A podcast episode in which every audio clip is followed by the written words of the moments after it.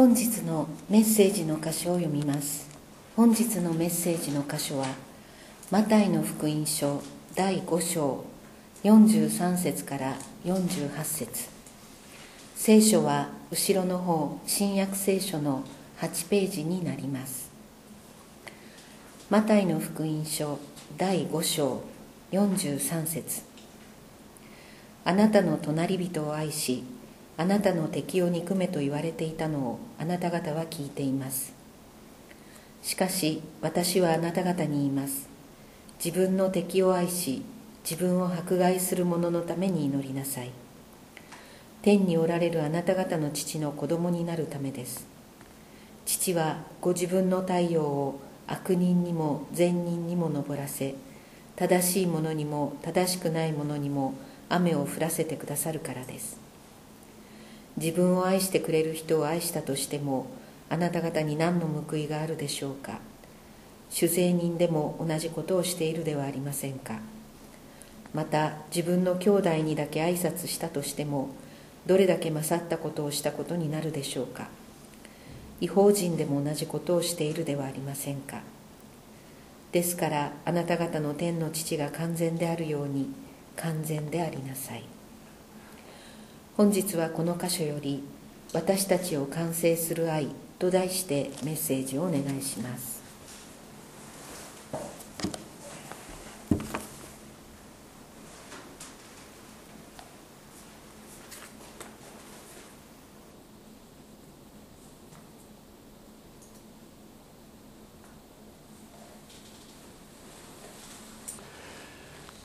今私たちが聞いた言葉は非常に難しいことをイエス様が教えておられると一般に言われているところです。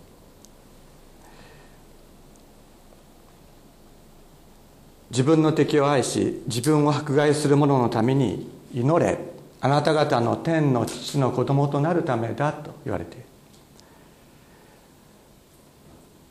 迫害する者を自分を迫害する者を愛し、え、敵を愛し自分を迫害する者のために祈れなかったら神の子供になれないのか。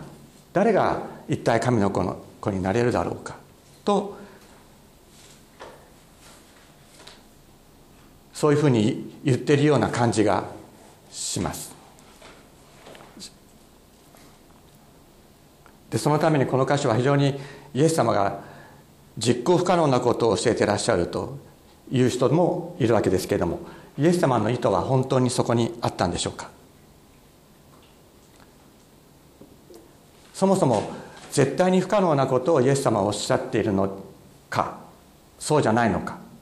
それは私たちがこの箇所をまたイエス様というのはどういう方だったのかということを知っていく上で重要だと思います。皆さんは人に攻撃されたことはあるでしょうか？ない人はいないと思います。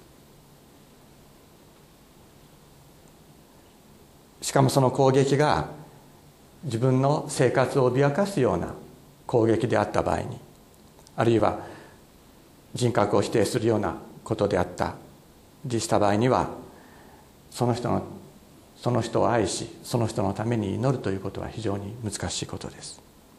また実際に争いになったり戦いになったりした場合にそのような人のために祈るということはこれは本当に不可能に近い。それは私たちみんなが経験することです。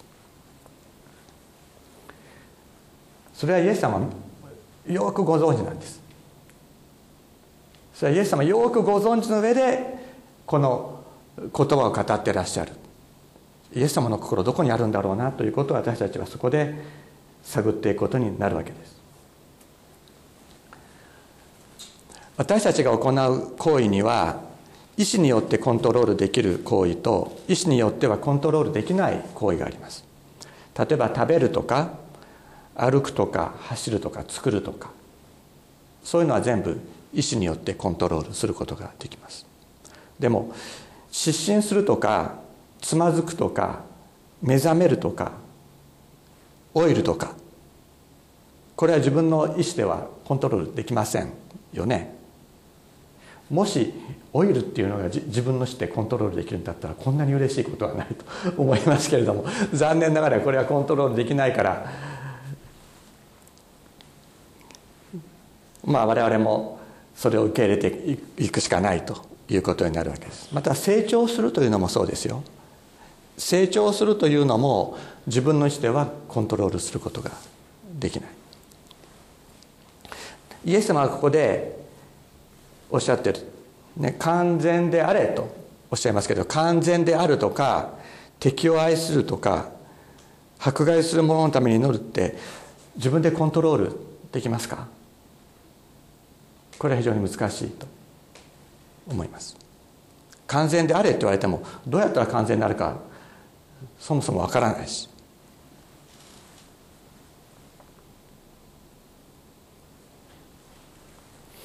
で意思意思によってコントロールできるタイプの行為の命令形はですね例えば「走れ」とか「食べろ」とか「作れ」とかというのはそれは普通の命令の意味になります。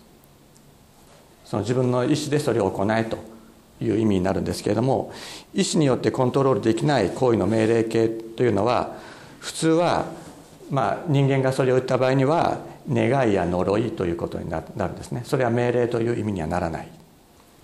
で例えば「雨雨降れ降れ母さんが」って言うでしょ？雨雨降れって言っても雨降らないですよね。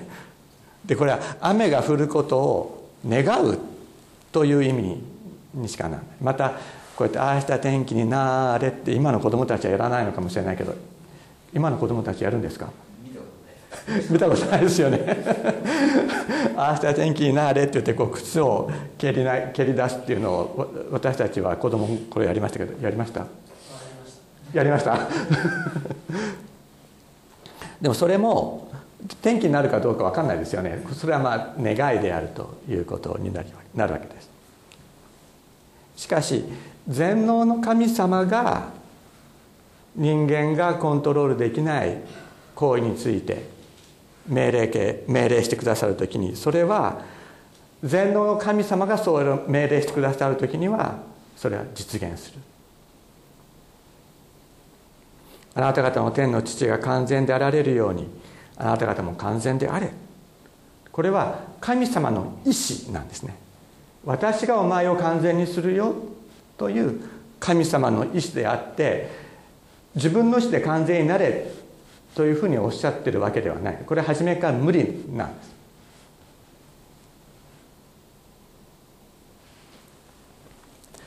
で例えばこのことについて考えてみたい。自分の敵を愛し自分を迫害する者のために祈れで天におられるあなた方の父の子供になるためですと言われてますけどもじゃあ自分を迫害する者のために何回祈ったら天の神様の子供になれるんですかね？1回ですか？100回。いや100回でも足りない。じゃあ99回は祈れたけども1回祈れなかった。じゃあその場合はどう？逆に99回は祈れなかったけども1回は祈れた。その場合どうですか？どっちが神の子になれるんですか？昨日は祈れたけども今日はまた悔しいと思いが湧いてきて祈れなかった。でその場合どうなんでしょうか？その人は神の子になれるんでしょうか？なれないんでしょうか、まあ、こういうふうに考えたらこういう考え方がそもそも間違ってるってことはよくわかると思います。こういう考え方がそもそも間違ってるってことはよくわかると思う。根本的な前提と理解に誤りがあります。つまりこのような考え方というのは人間の祈りという行為によって神の子になれるという前提に立ってるわけです。だけどこれがもう完全に間違ってるということは分かるということはどういうことかというと人間の祈りという行為によっては神の子にはなれないということなんです。でそもそも天におられるあなた方の父の子供になるためですと言われてるわけでしょ。これよく考えたら論理がおかしいですよね。あなた方の父の子供に天におられるあなた方の父って言ったらあなた方はその人のその方の子供ですよね。天におられるあなた方の父って言ってるんですよ。天におられるあなた方の父って言ったらあなた方はこの方の子供だってことが前提ですよね。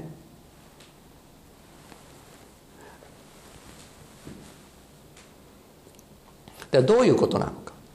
それは天におられるあなた方の父は敵を愛し迫害する者のために祈る愛の方だ。愛そのものであるあなた方はこの愛に満たされて父に似たものとなるとイエス様はおっしゃっているわけです。でこのような解釈に立ってこの天におられるあなた方の父の子供になるためですと言われているところを天におられるあなた方の父の父に似たものになるためですと翻訳している英語の聖書もあります。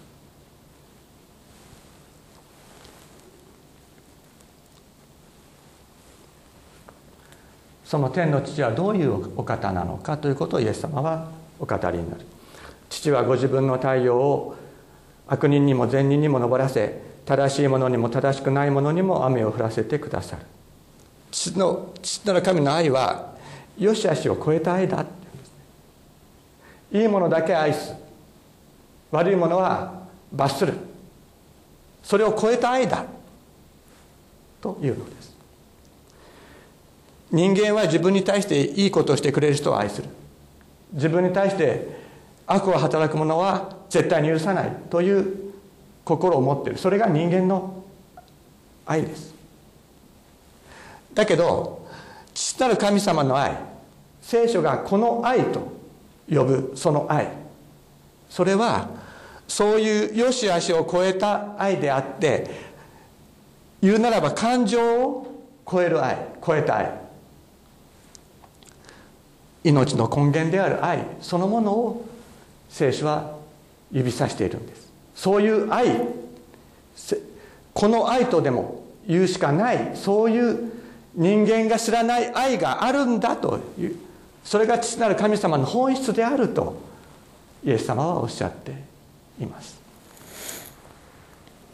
人間の愛は自分の都合によって左右されますけども神様の愛は聖書がこの愛というその愛は。神様の都合によっては左右されない。んです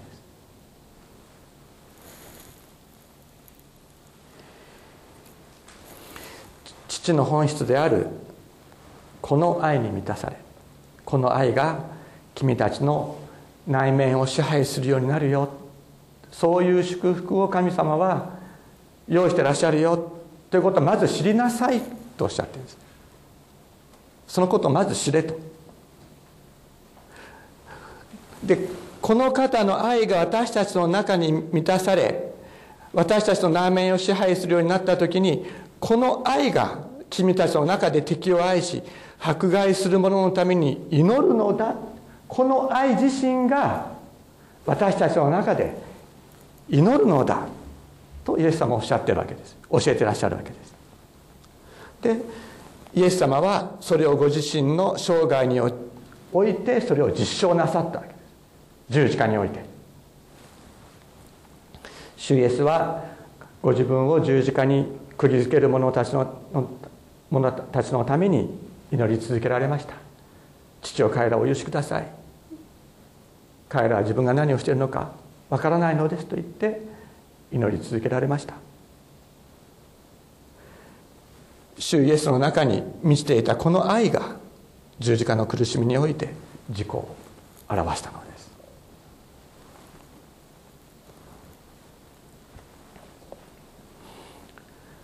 このことことからですねあなた方の天の父が完全であられるようにあなた方も完全であれと言われたイエス様の言葉の意味が分かります。自分の祈りという行為によって完全となるのではなくてないし自分の愛自分の愛の行為が自分を完全にするのでもないということです。むしろ父なる神様の中に満ち満ちていた愛という実態すなわち父なる神様ご自身が私たちの中に入ってきてくださって私たちを完全なものとする。その愛を受け取れとおっしゃってるんですその愛を受け取れとおっしゃってる。それを受け取ることによって私たちは完全なものとされるのだ。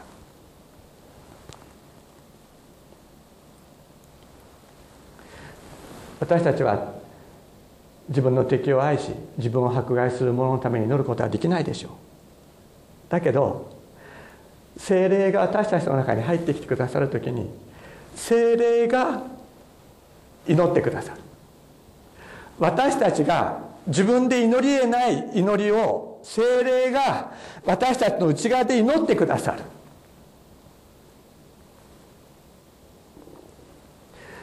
神様がそれを行うと約束してくださっている。パウルは告白しました。同じように御霊も弱い私たちを助けてくださいます。私たちは何をどう祈ったらよいかわからないのですが御霊ご自身が言葉にならないうめきを持って取りなしてくださる。御霊が私たちの中に入ってきてくださった御霊が取りなしてくださる。御霊ご自身が祈ってくださるんです。御霊ご自身が祈りの霊となって私たちの中で私たちが祈り得ない祈りを祈ってくださる。自分を傷つけた人のために精霊が働いてくださった時に自分を傷つけた人のために祈っている自分を発見する。お前なんかいなくてもいいって言って自分をの存在を否定したそういう人たちのために祈っている自分を発見するという精霊の働きがあるんです。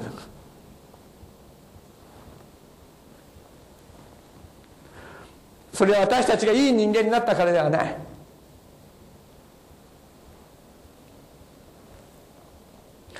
精霊が私たちの中に入ってくださる時に精霊が精霊の技を行ってくださる。その時にあなた方の天の父が完全であられるようにあなた方も完全であれと言われたイエス様の御心が私たちの中に実現するんです。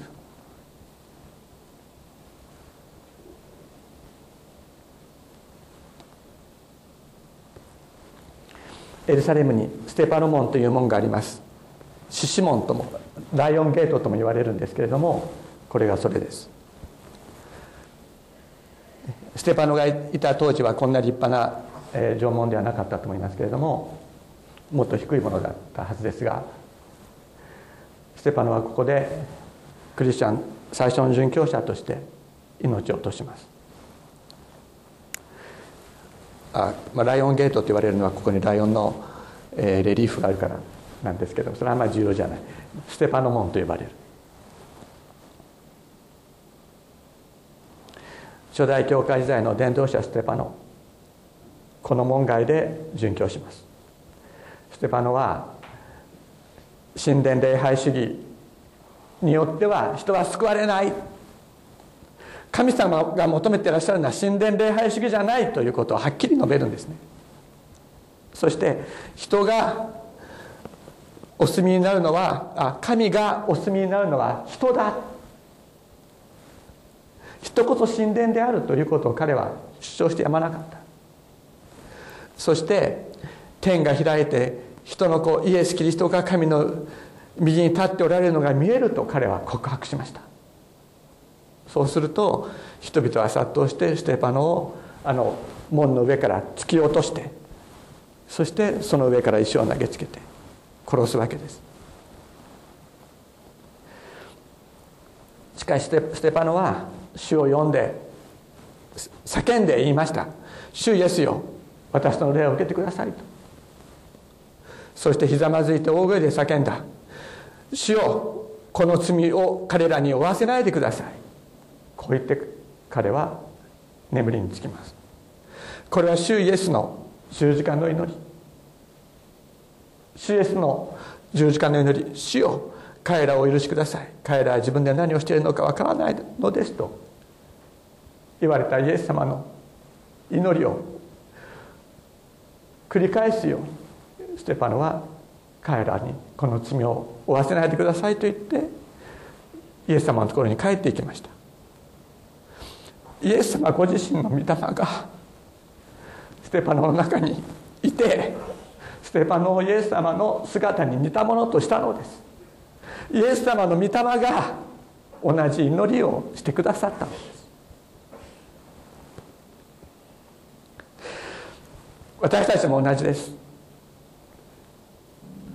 私たちも自分を否定した人自分を傷つけた人そういう人たちのために祈ることは難しいでしょう。それを神様ご存知です。よく知ってらっしゃいます。だからあなた方が自分の肉の力ではなし得ない祈りを精霊によって行うと。それが神様の愛なんです。私たちに対する愛であります。だから私たちは何て言ったら何て祈ったらいいか。無理して許したくないけど許しますって言って祈るんじゃなくて いいですか？無理して祈るんじゃなくて精霊に満たしてくださいと祈ればいいんです。精霊に満たしてくださいと祈ればいいんです。精霊よ私たちを満たし私たちの内側で私の内側で私が祈りない祈り得ない祈りをあなたが祈ってくださいとお願いすればいいんです。精霊あなたのところにやってくるでしょう。そしてあなたが祈り得ない祈りを精霊があなたがあなたのうちで祈ってくださる。パウロは告白しました。主は御霊です。そして主の御霊があるところに主の御霊がおられるところに自由がある。な何の自由ですか？自分が祈り得ない祈りを祈ってくださる祈る。そういう自由がある。私たちは皆顔の覆いを覗かれた顔に鏡のように主の栄光を映し栄光から栄光へと主と同じ形に姿を変えられていきます。これはまさに御霊なる主の働きによるのです。自分たちの努力や修行ではないよ。御霊なる主の働きなんだよ。御霊なる主が私たちを完全なものにするんだ。って言うんです。だから私たち今苦しい状況はあると思います。許せないあの人は許せないと思ってる人がいるかもしれない。だけどそのそういうふうに思ってる自分を見るんじゃなくてそれはそれはそうとしてそれは置いといてそれはそうとして置いといて主イエス様あなたの御霊を私に満たしてくださいと私たちは祈りましょ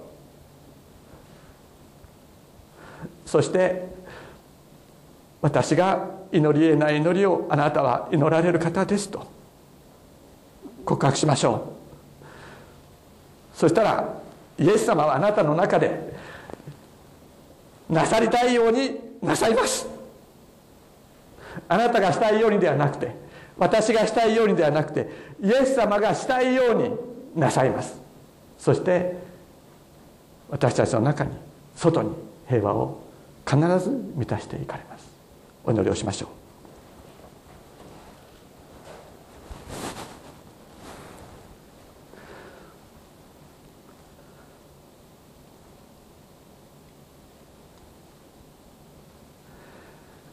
私たちの祈り得ない祈りを祈ってくださった主イエス様あなたを褒めたたえます。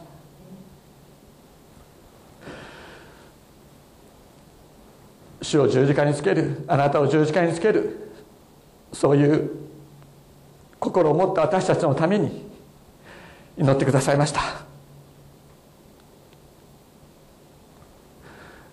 主イエス様源となられたあなたご自身が私たちの中に入ってきてください。私たちを満たしてください。そして私たちの中であなたが私たちの祈りを導いてください。私たちが自分で成し得ない祈りをあなたがこの中に働いて祈ってくださいますようにお願いいたします。天のお父様そしてその祈りによってこの地をあなたが変えていきまた導いてくださいますようにお願いいたします。主よ私たちを傷つけたあの人を許してください。今も私の心を苦しめるあの人を主をあなたが許しておられるように許してください。癒してください。